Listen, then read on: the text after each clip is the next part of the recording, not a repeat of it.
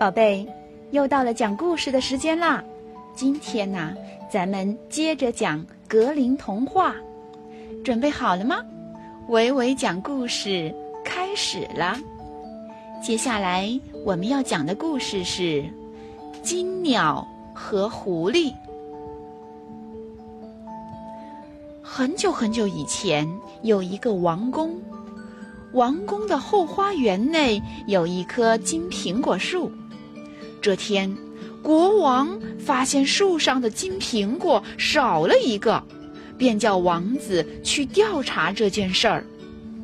第二天，王子报告国王说，金苹果是被一只金鸟给偷走的，并呈上了金鸟遗落下的一片羽毛。国王的大臣对国王说。这片羽毛的价值超过了王国里的所有东西，于是国王便命令王子去抓这只金鸟回来。王子在路上遇到了一只狐狸，便向他打听金鸟的下落。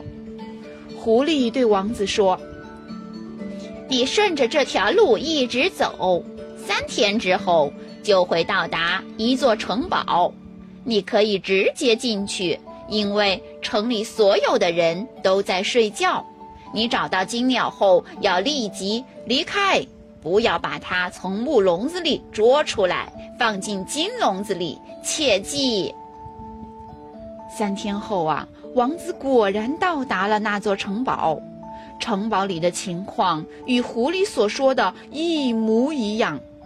他毫不费力地找到了装在木笼子里的金鸟，并发现了旁边的金笼子和笼中的金苹果。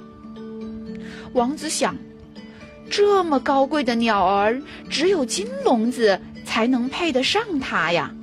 于是，他把金鸟放进了金笼子里。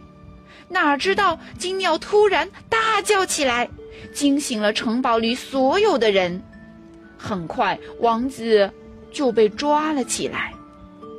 城堡的主人告诉王子：“想要得到青鸟，必须用金马来换。”王子在寻找金马的路上又碰上了狐狸，狐狸又对王子如此指示了一番。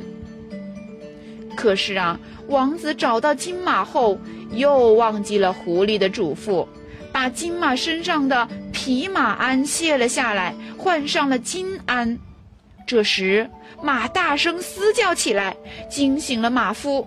王子又被抓住了。金马的主人告诉王子，想要得到金马，必须用邻国的金公主来换。王子很快找到了金公主，两人一见钟情。但公主的父亲不同意他俩在一起，他对王子说：“除非你在明天天亮之前把王宫前森林里的树全部砍倒。”王子十分发愁。这时，那只狐狸再次出现了，他用他的魔法在一瞬间伐倒了森林里所有的树。